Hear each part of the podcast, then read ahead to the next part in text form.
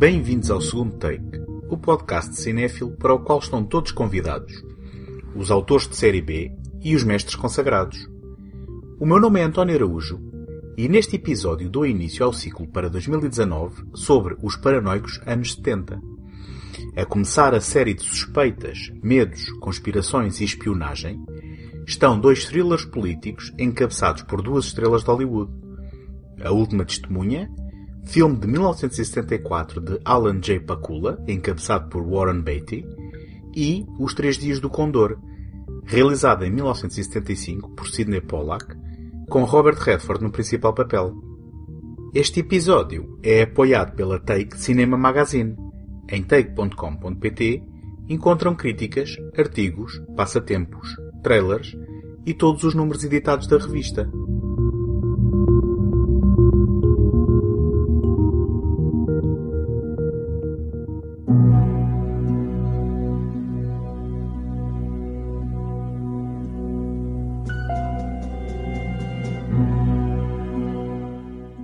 Início dos anos 70, os Estados Unidos da América viviam a ressaca de uma série de assassinatos políticos que abalaram o país na década anterior.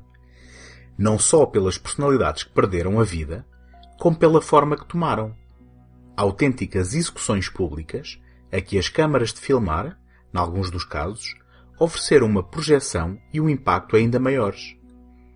Desde os ativistas pelos direitos humanos Malcolm X e Martin Luther King Jr., até ao próprio presidente da nação, John F. Kennedy, e mais tarde o seu irmão, entretanto candidato à presidência, Robert, os americanos e o resto do mundo assistiram incrédulos a atentados rapidamente atribuídos a assassinos solitários com motivações pessoais. O idealismo do pós-guerra dava lugar ao cinismo e à desilusão ao assistir-se à sistemática eliminação, às mãos de solitárias ovelhas negras, das melhores figuras do país, personalidades por vezes polémicas que, no entanto, motivavam esperança e um caminho para um lugar melhor. Mas, e se estes assassinatos não foram o resultado das ações de um lunático, mas a consequência de orquestradas e complexas conspirações com desígnios obscuros? Especialmente no caso de John F. Kennedy, e apesar da célere Comissão Warren, que, após investigar o assassinato, chegou à conclusão que Lee Harvey Oswald tinha sido o único responsável pela morte do presidente, rapidamente começaram a ser levantadas suspeitas sobre a realidade do atentado. Ajudadas pela revelação das filmagens amadoras por Abraham Zapruder, filmagens que ficariam conhecidas como o filme Zapruder, muitas teorias da conspiração tomaram forma e começaram a levantar-se muitas suspeitas, não só sobre os factos do acontecimento, como sobre a confiança na máquina do Estado e a forma como esta trabalha a verdade e a molda perante o povo. Foi neste cenário que surgiu em 1970 o romance assinado por Lawrence Singer The Parallax View, adaptado ao cinema por Alan J. Pakula quatro anos depois, altura em que Richard Nixon se demitiu da presidência dos Estados Unidos da América na sequência do escândalo Watergate.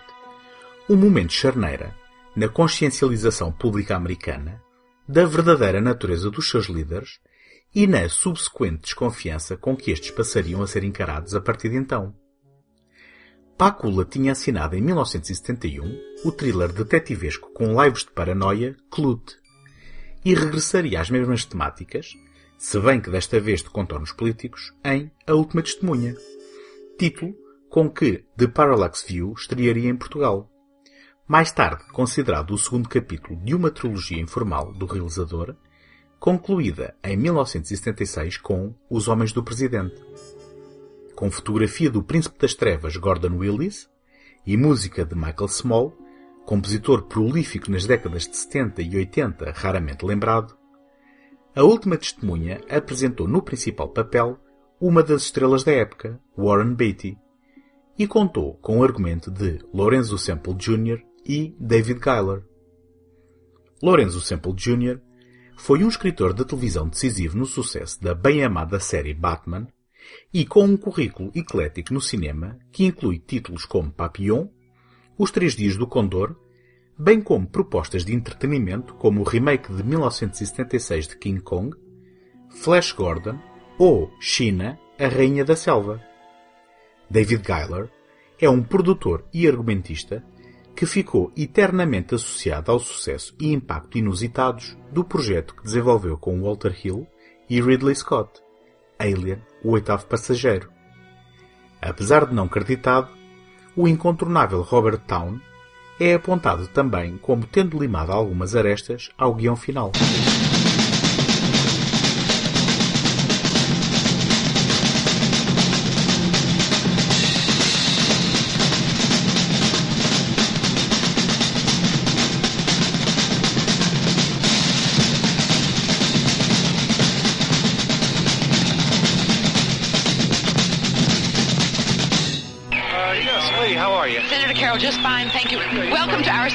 Since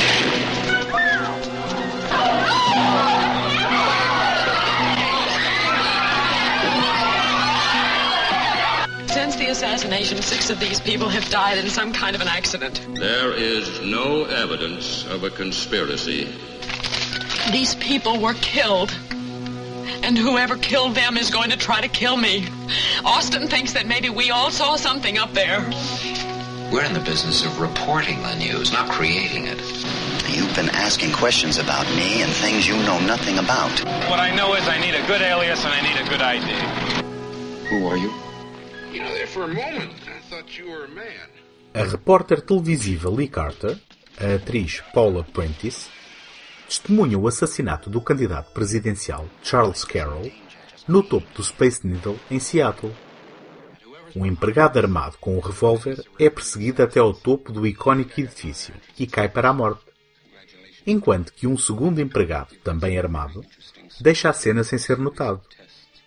Um comitê do Congresso para investigar o sucedido decide que o assassinato foi obra isolada do homem que disparou a arma. Três anos depois, Carter visita o ex-namorado e colega, o jornalista Joe Frady, interpretado por Warren Beatty, explanando teorias da conspiração por trás do assassinato, já que seis das testemunhas do crime morreram entretanto.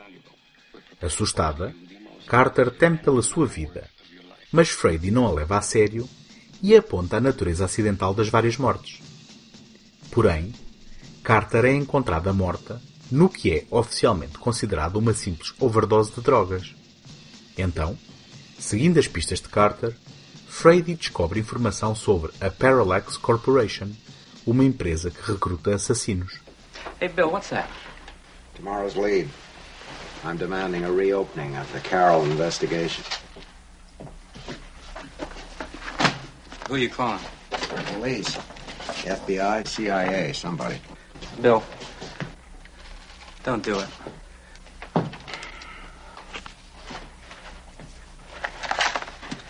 You suggesting they're involved? No. Or that they covered up on their original investigation?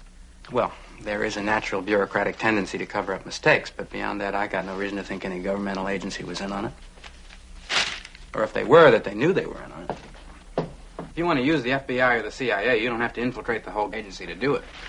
At first, I thought these killings were related only to the Carroll assassination. It's much bigger than that. Whoever's behind this is in the business of recruiting assassins. Recruiting assassins. Hmm.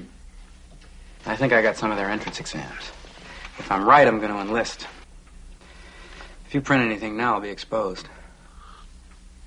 You're telling me that you alone can uncover what all these agencies couldn't?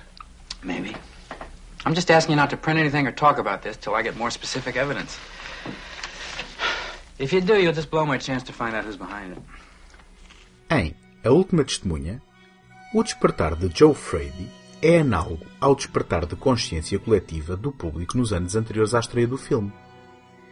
Perante o assassinato testemunhado em primeira mão, onde os ecos do assassinato de Robert F. Kennedy se fazem sentir, as conclusões da Comissão de Investigação, e aqui a narrativa emula os acontecimentos da Comissão Warren que investigou a morte de JFK, não são sequer colocadas em causa. Por que razão haveriam de o ser? Porém, quando as evidências e os acidentes se acumulam, as coincidências revelam algo mais sinistro.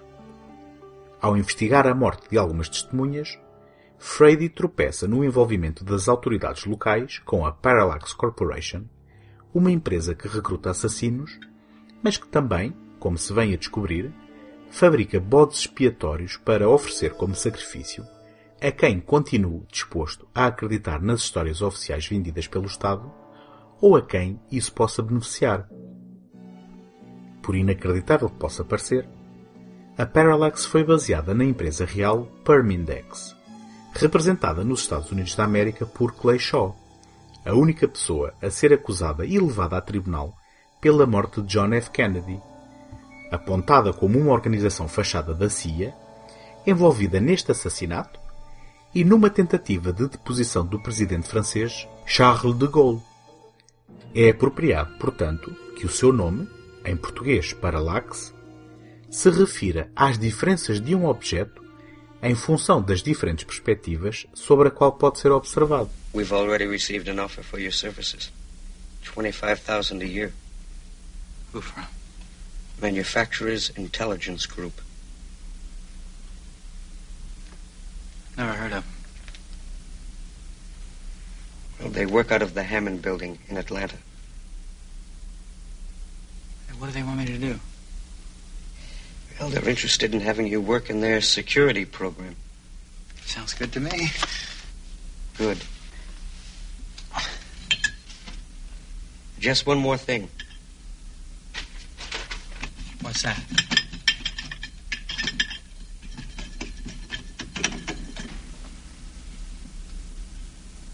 Who are you?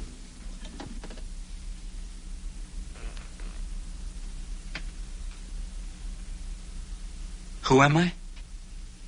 You're not Richard Paley. Your service records don't check.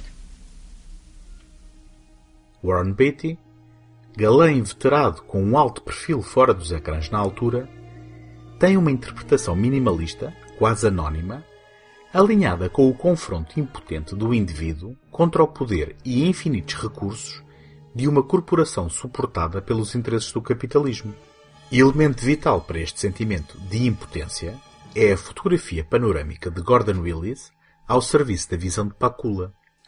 Em vários momentos icónicos, como a perseguição no topo do Space Needle, o confronto na barragem ou o atentado final no ensaio de um comício político, os estáticos planos gerais enquadram as personagens humanas como figuras minúsculas numa realidade a uma escala maior que a vida que as esmaga e inferioriza. Ao infiltrar a suspeita corporação, Frady é testado noutro momento marcante em que é exposto a uma sequência de imagens, muito ao estilo de A Laranja Mecânica, com o objetivo de captar as suas reações e traçar o seu perfil. Nesta sequência de vários minutos, em que vemos integralmente o mesmo que o protagonista, são exibidas repetidamente palavras e imagens de figuras anónimas e momentos patrióticos em que a sequência vai alternando e a frequência vai aumentando vertiginosamente, introduzindo pelo meio cenas de violência, sexo, a personagem da Marvel Thor e individualidades históricas como Richard Nixon, Adolf Hitler, o Papa João XXIII e Lee Harvey Oswald.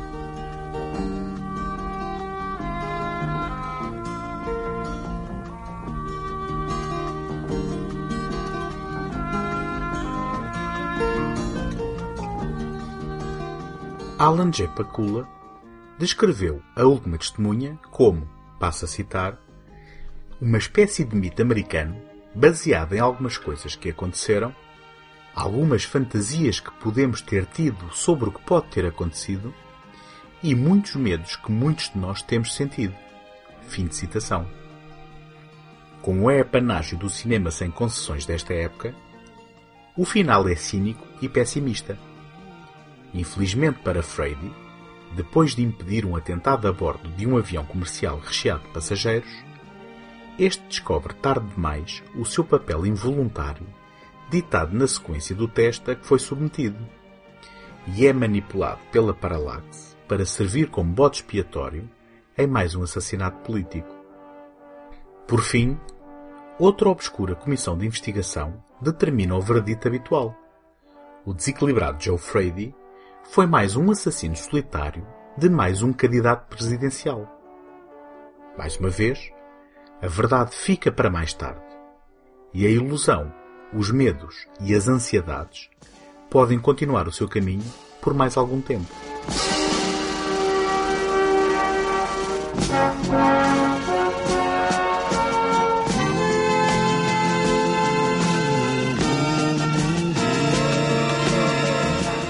Gostava de partilhar convosco como podem ajudar para vos continuar a oferecer este programa todas as semanas.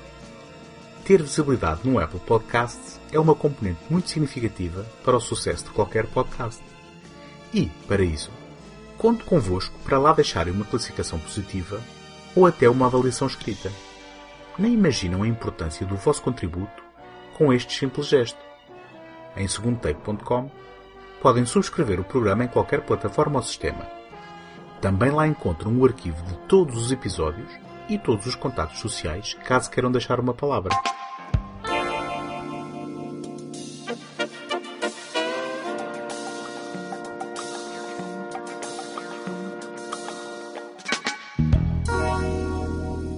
Um ano depois de A Última Testemunha, estreou outro thriller político de contornos paranoicos, com um galã de Hollywood no principal papel. Desta vez, Robert Redford.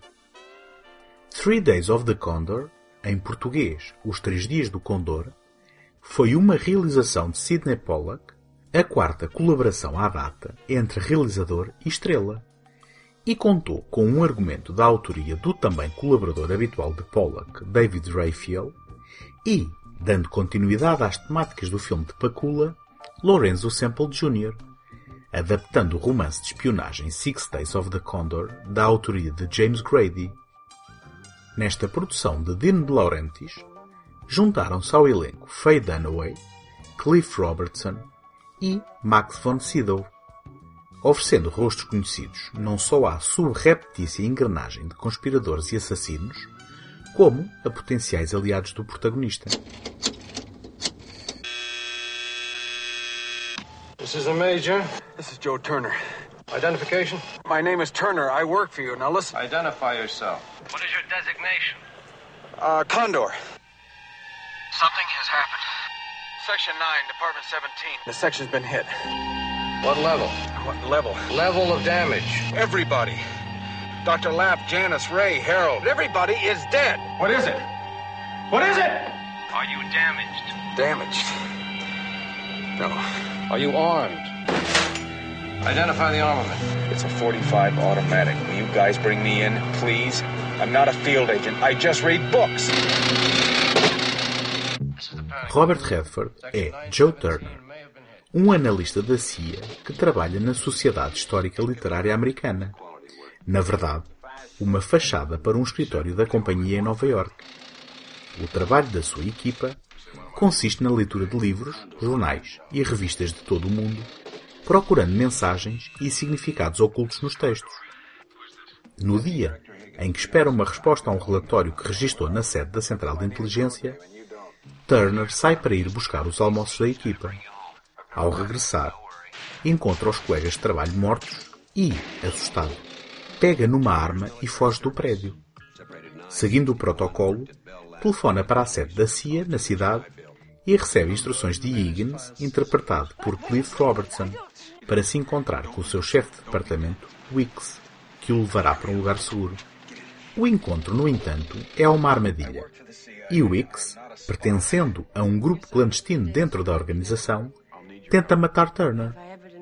Perseguido pelo assassino Jobert, encarnado por Max von Sydow, Turner rapta Kathy Hale, um papel de Faye Dunaway, para se refugiar na sua casa em segurança e tentar pensar qual a sua próxima jogada. Hello, Condor. Who is this? Deputy Director Higgins, New York Center. I'm controlling now, Condor. Where are you? How come I need a code name and you don't? Where are you, Turner? Here. You all right? Are you insane? Everybody's dead. Take it easy. Just take it easy and we'll bring you home. Now, here's how we'll do it. You know the Ansonia Hotel? Broadway and uh, 71st. Broadway and 73rd. There's an alley behind the hotel. One hour from now, at exactly 15.30, I want you to enter that alley from the 73rd Street side. Will you be there? The head of your department just came here from D.C. He's going to bring you home. I've never met him. Don't worry.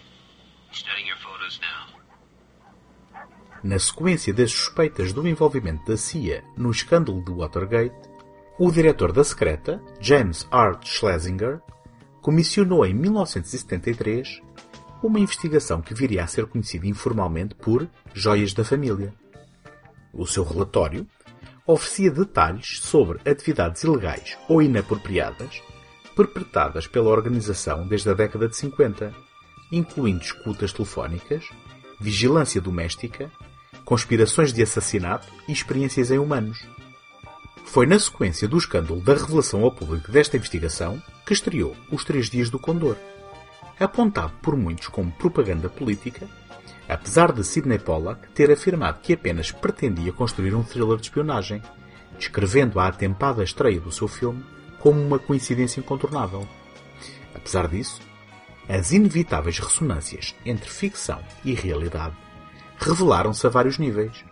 Ainda para mais quando a trama do livro, envolvendo o tráfico de droga, foi alterada para desenhar como motivo para a ação da narrativa um plano para a exploração dos campos de petróleo do Médio Oriente, tema também quente na altura, na sequência do embargo que levou à crise do petróleo de 1973.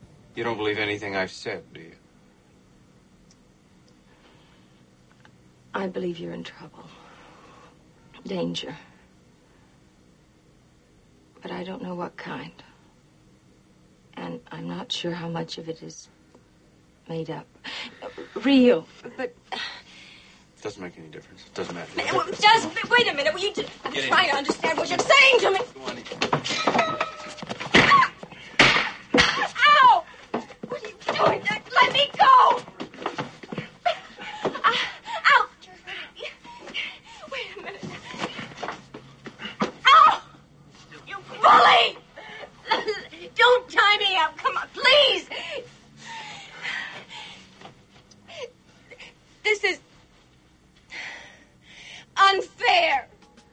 Apesar de executar um trabalho de secretária, Joe Turner é um agente da CIA e, confrontado com a morte dos colegas, a paranoia torna-se imediatamente um escudo de defesa contra o perigo anónimo e subreptício. Quase morto pelo próprio chefe, que não conhecia, Turner força Kathy a ajudá-lo, escolhendo-a aleatoriamente pela conveniência de proporcionar também veículo para a fuga. Faye Dunaway faz os possíveis com uma personagem pouco convincente colocada numa situação inverosímil. A própria viria mais tarde a afirmar que ser raptada por Robert Redford, galã no topo da sua forma, não tinha nada de ameaçador. Turner revela-se inesperadamente resiliente perante a perseguição do assassino a sangue frio Jobert, conseguindo inclusivamente informações de Higgins, o diretor das operações de Nova York, interpretado por Cliff Robertson. Virando o jogo do gato e do rato de pernas para o ar, Turner chega ao cabecilha do grupo clandestino. Porém, a CIA, embaraçada com a situação, revogou a missão de Jobert, ordenando agora a anulação da origem interna do seu embaraço. Can I drop you?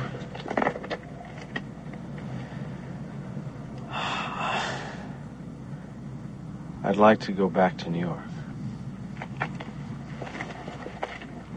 You have not much future there.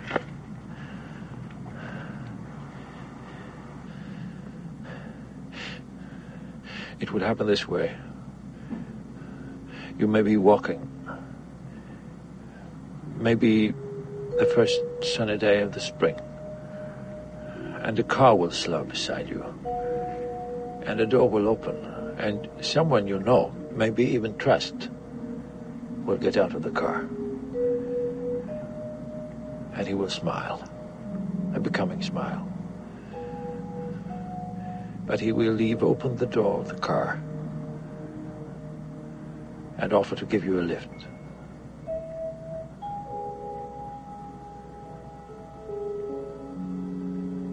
You seem to understand it all so well. What would you suggest? Personally, I prefer Europe. Europe? Yes. Well, the fact is, what I do is not a bad occupation. Someone is always willing to pay. No final, o improvável e desconcertante confronto entre Jobert e Turner resulta num diálogo civilizado entre os dois homens.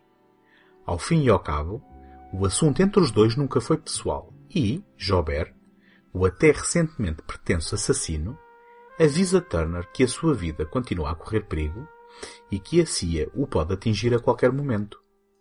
Este informa Higgins que revelou tudo o que sabe à imprensa, não só como forma de defesa, mas também porque era a coisa certa a fazer. Neste momento assustadoramente revelador, Higgins demonstra ser o mais temido dos vilões. Aquilo que faz é, na sua prepotente perspectiva, a bem do povo, antecipando nas sombras as suas necessidades e vontades. Subitamente, e à luz da realidade que vivemos nesta segunda década do século XXI, toma forma o conceito de que é este o preço a pagar pela democracia. A vontade do povo não interessa, e a manipulação das forças governativas está agora escondida na sombra e protegida pelo manto e ilusão de liberdade. Mesmo as instituições que foram fundadas para garantir a responsabilização do Estado são corruptíveis. E Higgins lança a suspeita sobre a vitória de Turner. E se a imprensa não publicar a informação? Mais uma vez, a única certeza é a incerteza e a necessidade de se questionarem as verdades formatadas e empacotadas que nos são forçadas a engolir. Encontramos-nos na próxima semana. Até lá, boas fitas!